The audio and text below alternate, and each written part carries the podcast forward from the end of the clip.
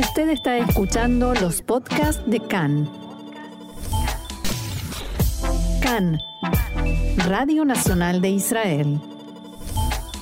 Como todas las semanas, hoy nos acompaña Mariano Mann con su columna de Ciencia y Tecnología de la mano de Israel 21C.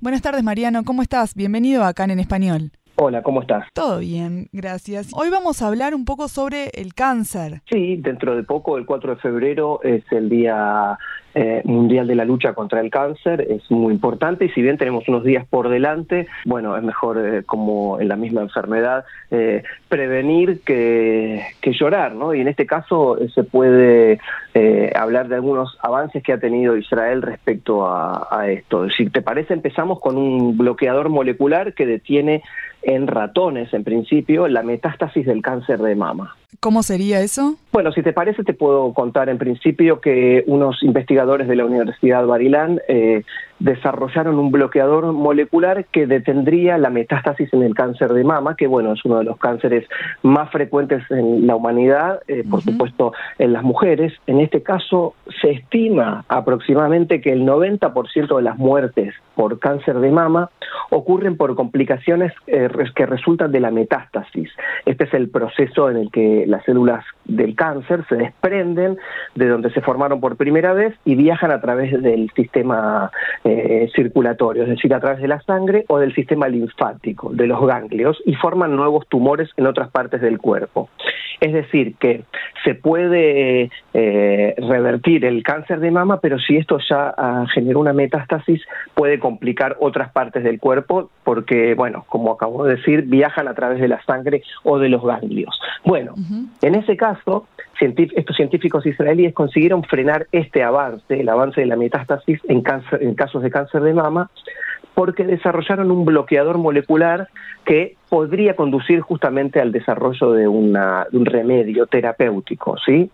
¿Y cómo, cómo funcionaría este bloqueador molecular? Bueno, en principio, lo que ocurre con las células cancerosas, eh, quizás esto es un lenguaje un poco técnico, pero voy a tratar de explicarlo lo más claro posible. Tienen como unas, unas especies de protuberancias similares a, podríamos decir, pies. Estos se llaman invadopodios y esto lo que hace es que degradan los tejidos subyacentes, entran en la sangre y es lo que forma metástasis en otros órganos. Bueno, lo que ocurrió es que eh, los investigadores pudieron definir el segmento de la proteína que está involucrado en esta interacción y lo que ocurrió es que pudieron eh, afectar esa formación de estos pequeños pies, de los invadopodios, a través de la interacción de dos proteínas. Este, bueno, es, para hasta aquí parece todo un mundo químico, pero podemos imaginar que la, reunión de dos proteínas bloquea que se generen estos invadopodios, estos pequeños pies que permiten a las células cancerosas avanzar. ¿sí? Si lo vemos como si fuera una especie de dibujo animado, es como que se encuentran con eh, una defensa que los bloquea. Lo que ocurrió en, esto que se está eh, aplicando en ratones es que estas proteínas bloquearon justamente el acceso de, estos invadopodios y entonces, por ejemplo, eh, los órganos eh, que, no lograron ser metastizados se mantuvieron más saludables o con muy poca metástasis si es que hubo alguna.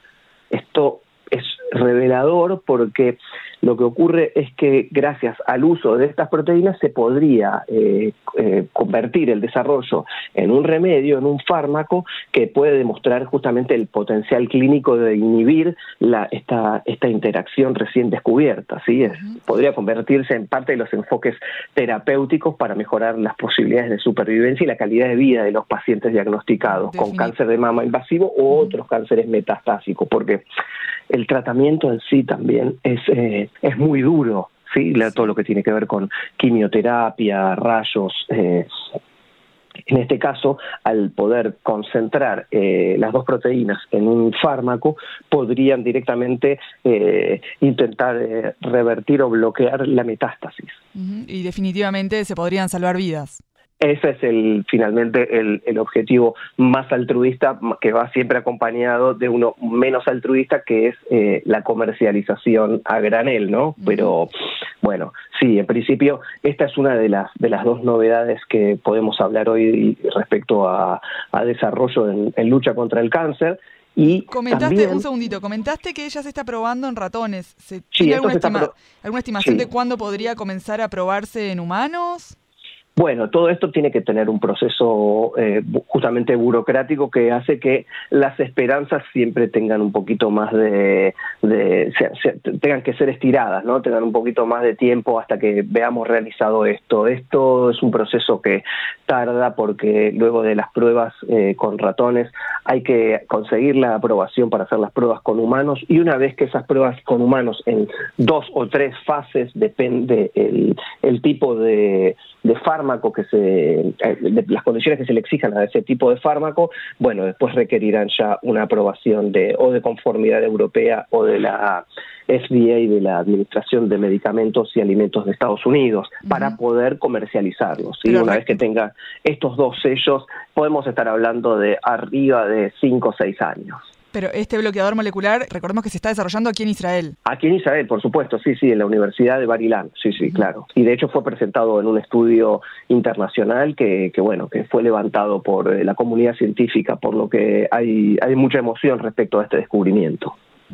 Y bueno, nos comentabas que tenías eh, otro proyecto respecto al cáncer también que se está desarrollando aquí en Israel.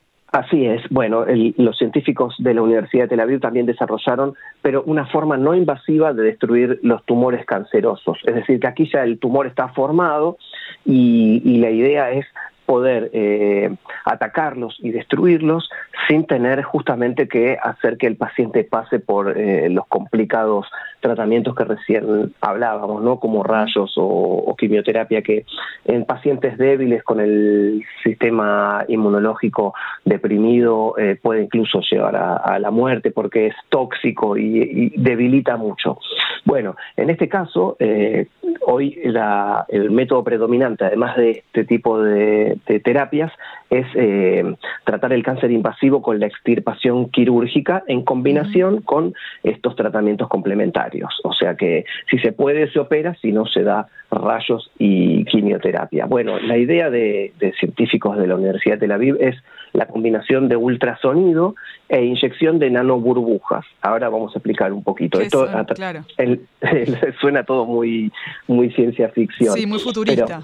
sí, el ultrasonido terapéutico ya existe, es eh, cuando las ondas sonoras de alta frecuencia producen efectos térmicos o mecánicos para destruir tumores, como venimos hablando, o por ejemplo cálculos en, la vesícula o en los riñones. Pero lo que ocurre es que el calor y la alta intensidad de estas ondas de ultrasonido a veces pueden dañar los tejidos cercanos, entonces es peor a veces el remedio que la enfermedad. Y por otro lado, hablábamos también de microburbujas, esto es eh, inyecciones que se habían logrado hasta el momento, eh, eh, penetrar en el, hacer penetrar estas microburbujas en el propio tumor. Eh, ¿Cuál es la idea de, estas microburbujas? Bueno, eh, hacerlas reventar dentro del tumor para que el tumor se deshaga. Bueno, lo que ocurre hoy es que esta tecnología desarrollada por la Universidad de Tel Aviv, insisto, inyecta las nanoburbujas en el torrente sanguíneo que luego se congregan en la zona del tumor canceroso, no directamente en el tumor. Y después, usando un ultrasonido de baja frecuencia, se hace explotar eh, las nanoburbujas y por lo tanto el tumor. Es decir, que aquí va, se baja la temperatura del tratamiento y no se dañaría el tejido eh, circundante. ¿Por qué? Porque el ultrasonido haría reventar las nanoburbujas y estas a su vez por efecto, por efecto expansivo, como cualquier explosivo, harían eh, reventar el tumor. Esto es eh, una orientación más específica del área del tumor y reduce eh, lo que decíamos recién, la toxicidad fuera del objetivo, porque las, estas nanoburbujas eh, con esta baja frecuencia de radio se hinchan, explotan incluso en bajas presiones. Y bueno, esto tiene las ventajas de que es seguro, rentable, sobre todo el ultrasonido, ¿no? Y clínicamente disponible. Y bueno, las nanoburbujas facilitan también la detección de tumores porque pueden, se pueden observar con la ayuda de imágenes de ultrasonido. Cuando hablamos de ultrasonido, para los que estén aquí en, en Israel, estamos hablando de ultrasound, ¿sí? el famoso ultrasound que nos ponen gel helado para ver eh, con, una, con un aparatito que tenemos en los órganos. Y este es un proyecto de la Universidad de Tel Aviv que en qué etapa del proceso está actualmente. Bueno, el experimento también se realizó en un modelo de ratón con un tumor también en este caso de cáncer de mama, pero es probable que el tratamiento también sea efectivo con otros tipos de tumores y, bueno, aquí se habla en el futuro también en humanos. De hecho, eh, la Universidad de Tel Aviv tiene una empresa de transferencia de tecnología, sí, que es por a través de donde comercializa sus eh, descubrimientos, sus desarrollos. Sus investigaciones, sí. Eh, exacto, se llama Ramot y ya solicitó varias patentes para proteger la tecnología y la aplicación. Es decir, que esto está también en, una etapa de comienzo y bueno, con mucha esperanza de que el potencial comercial de esta tecnología contra justamente el tratamiento del cáncer eh, pueda traer mucha solución sobre vida y sobre vida de calidad, sobre todo, no solamente aquí en Israel, sino en el, en el extranjero. Pero como mencionaste anteriormente, entonces también estamos hablando de un proyecto a por lo menos cinco años para que pueda comercializarse. Y este quizás hasta un tiempito más, pero sí, este, estamos hablando de, de, aquí a la próxima década poder tener los dos desarrollos eh, si todo funciona bien, ¿no? Si fuera por mí, yo los apruebo mañana, pero no soy quien para poner ninguna rúbrica en todo esto, más que un comunicador. Bueno, eh, agregar en este caso este tipo de, desarrollos a las soluciones hoy, eh, como también hemos hablado alguna vez en esta columna sobre las recaídas del cáncer de mama, que suelen a veces ser más agresivas que incluso la primera fase, bueno, es toda una, una revolución y todo un, un, sector de la ciencia y de la medicina que trabaja siempre contra reloj, ¿no? Porque salvar una vida es, es salvar eh, mil vidas, sí. Así es, y, en definitiva, bueno, es lo más importante de poder eh, ayudar a la gente y salvar vidas, que es la clave de todo esto. De eso se trata, y bueno, justamente en esta columna lo que intentamos es divulgar lo que tiene para ofrecer Israel al mundo en, lo que tiene que ver con ciencia y tecnología, que eh, desde un punto de vista personal y humilde no es poco, sino que hay que esperar, sin embargo, a veces a que la burocracia termine de, de aprobarlos, pero eh, el país creo que hace bastante, sobre todo en lo que tiene que ver con investigación del cáncer. Muchas gracias Mariano Mann por estar con nosotros con toda la información de Israel 21C. Gracias y hasta la semana que viene. Hasta la semana que viene.